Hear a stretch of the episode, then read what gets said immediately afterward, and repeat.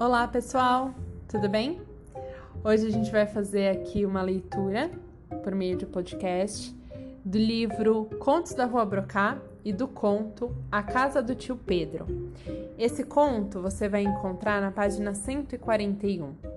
O próximo conto, né, depois do Diabinho Bom, seria A Bruxa do Armário de Limpeza.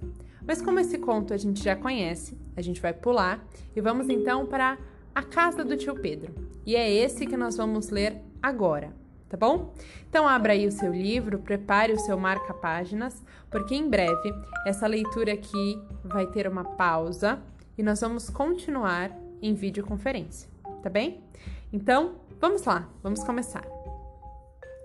Numa cidadezinha da França moravam dois irmãos, um rico e outro pobre. O rico era solteiro, o pobre era casado. O rico vivia de rendas e não trabalhava. O pobre trabalhava no campo. O pobre não tinha casa própria e morava com uma mulher na fazenda do patrão dele. O rico tinha uma casa grande, a menos de um quilômetro da cidade, depois do cemitério. O pobre era bom com todo mundo e estava sempre querendo ajudar. As pessoas do lugar gostavam dele mas o desprezavam um pouco. O rico era pão duro, tinha um jeito seco e fechado. As pessoas o respeitavam muito, mas não gostavam dele. Certa manhã, o fazendeiro, que era o patrão do irmão pobre, disse a ele: O outono está no fim. O trabalho pesado terminou e eu não tenho dinheiro para ficar te pagando para não fazer nada. Vá embora e leve sua mulher. O que fazer? Para onde ir? O pobre pegou a mulher e foi para a casa do irmão rico.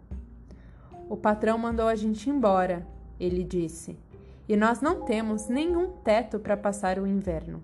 Será que você pode nos dar abrigo até o próximo verão? O rico torceu o nariz. Queria ficar sozinho e sossegado dentro do casarão dele, mas também não podia deixar o irmão na rua. Então ele respondeu: tudo bem, podem ficar. Vocês vão dormir no quarto lá em cima e eu vou dormir na sala, aqui embaixo. Mas prestem atenção, tenho uma condição. Qual é?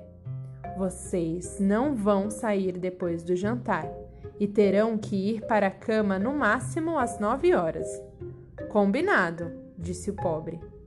No mesmo dia, ele se instalou com a mulher no quarto de cima. Durante três meses eles foram vivendo. A mulher do pobre cozinhava enquanto o marido passava o dia andando pela cidade à procura de algum trabalhinho.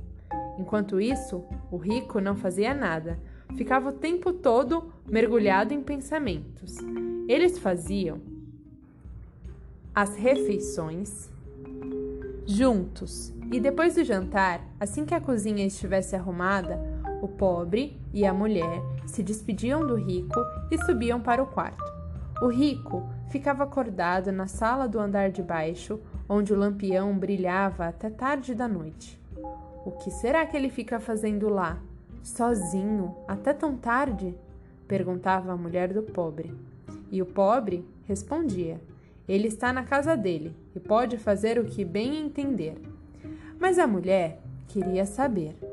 Uma noite, por volta das onze horas, ela desceu a escada bem devagarinho, descalça e no escuro. A porta da sala estava entreaberta. A mulher se aproximou e viu o cunhado sentado à mesa, com uma caixinha de ferro na frente dele. De dentro da caixinha, ele ia tirando moedas de ouro e empilhando uma em cima da outra. A mulher voltou para o quarto e disse ao marido: eu sei o que seu irmão fica fazendo. O que é? Ele fica contando ouro. E o que é que tem? Afinal, o ouro é dele. Passou dezembro, passou janeiro e certa manhã, por volta de meados de fevereiro, a mulher do pobre desceu para acender o fogo e fazer o café. O rico ainda estava deitado. Ela chegou perto da cama e viu que o cunhado estava morto. Ele tinha morrido de repente durante a noite. Quando o pobre soube, ficou sinceramente triste. Apesar das diferenças de caráter, os dois irmãos se amavam e se estimavam. Ainda de manhã, o casal foi ao cartório. Como o rico não tinha filhos, deixou todos os bens para o pobre, que, portanto, não era mais pobre. Naquela mesma tarde, o marido e a mulher examinaram a casa detalhadamente. Acharam dinheiro e títulos de renda suficientes para garantir o sustento deles até o fim da vida. Mas a mulher não ficou satisfeita. Tem ouro escondido nessa casa, dizia ela. Tenho certeza, eu vi. Procuraram por toda parte, do porão até o sótão, e não acharam nem o ouro e nem a caixinha de ferro. Vai ver que você sonhou, disse o marido. Nada disso, eu tenho certeza, respondeu a mulher. Eu vi ouro, moedas de ouro dentro de uma caixinha de ferro que parecia uma lata de biscoitos. Foi ele que escondeu tudo muito bem escondido. Então, azar, disse o marido. Além do mais, a gente não está precisando disso.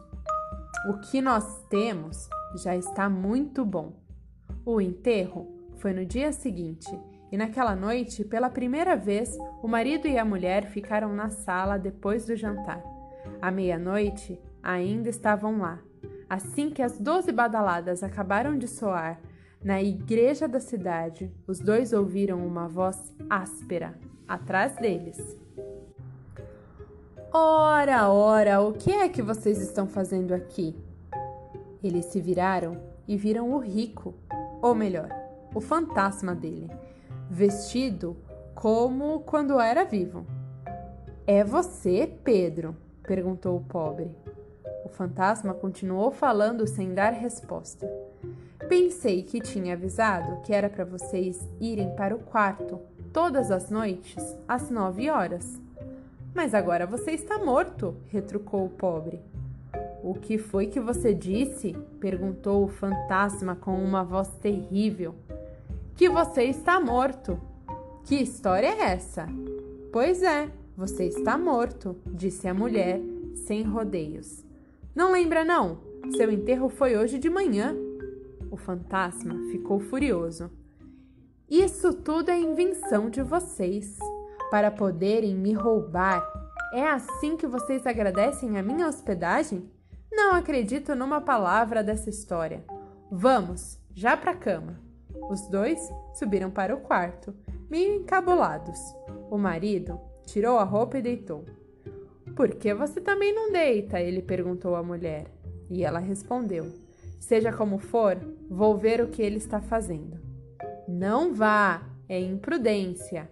E a mulher sacudiu os ombros. Por quê? O que você acha que ele vai fazer comigo? Ela desceu como da primeira vez, descalça e no escuro. Como da primeira vez, ela espiou pela porta entreaberta e viu o cunhado instalado em frente à mesa, contando as moedas de ouro. Mas desta vez o fantasma percebeu que ela estava lá ele se virou para o lado da porta e gritou: O que foi? A mulher, apavorada, subiu a escada voando de quatro em quatro degraus. O que ele está fazendo? perguntou o marido. Está contando ouro, ela disse. E no dia seguinte eles foram procurar o padre da cidade para perguntar o que era aquilo. Depois de escutar toda a história com a maior atenção, o padre disse: É muito raro, mas acontece. Uma grande paixão, boa ou má, pode impedir a pessoa de encontrar repouso. O seu irmão gostava demais desse ouro. É por isso que o fantasma dele volta todas as noites para contá-lo. Mas ele está morto. Está morto, mas não aceita sua morte. Não quer admiti-la. Não adianta vocês discutirem. Ele vai continuar se recusando a enxergar a verdade. É a avareza dele que o está segurando aqui embaixo. É uma grande infelicidade. Tenham pena dele. Quer dizer que não dá para fazer nada? Bom, pessoal, nós vamos continuar essa leitura na página 147 na nossa videoconferência. tá bom? Então eu espero vocês lá. Um grande beijo, continuem com a gente e até mais.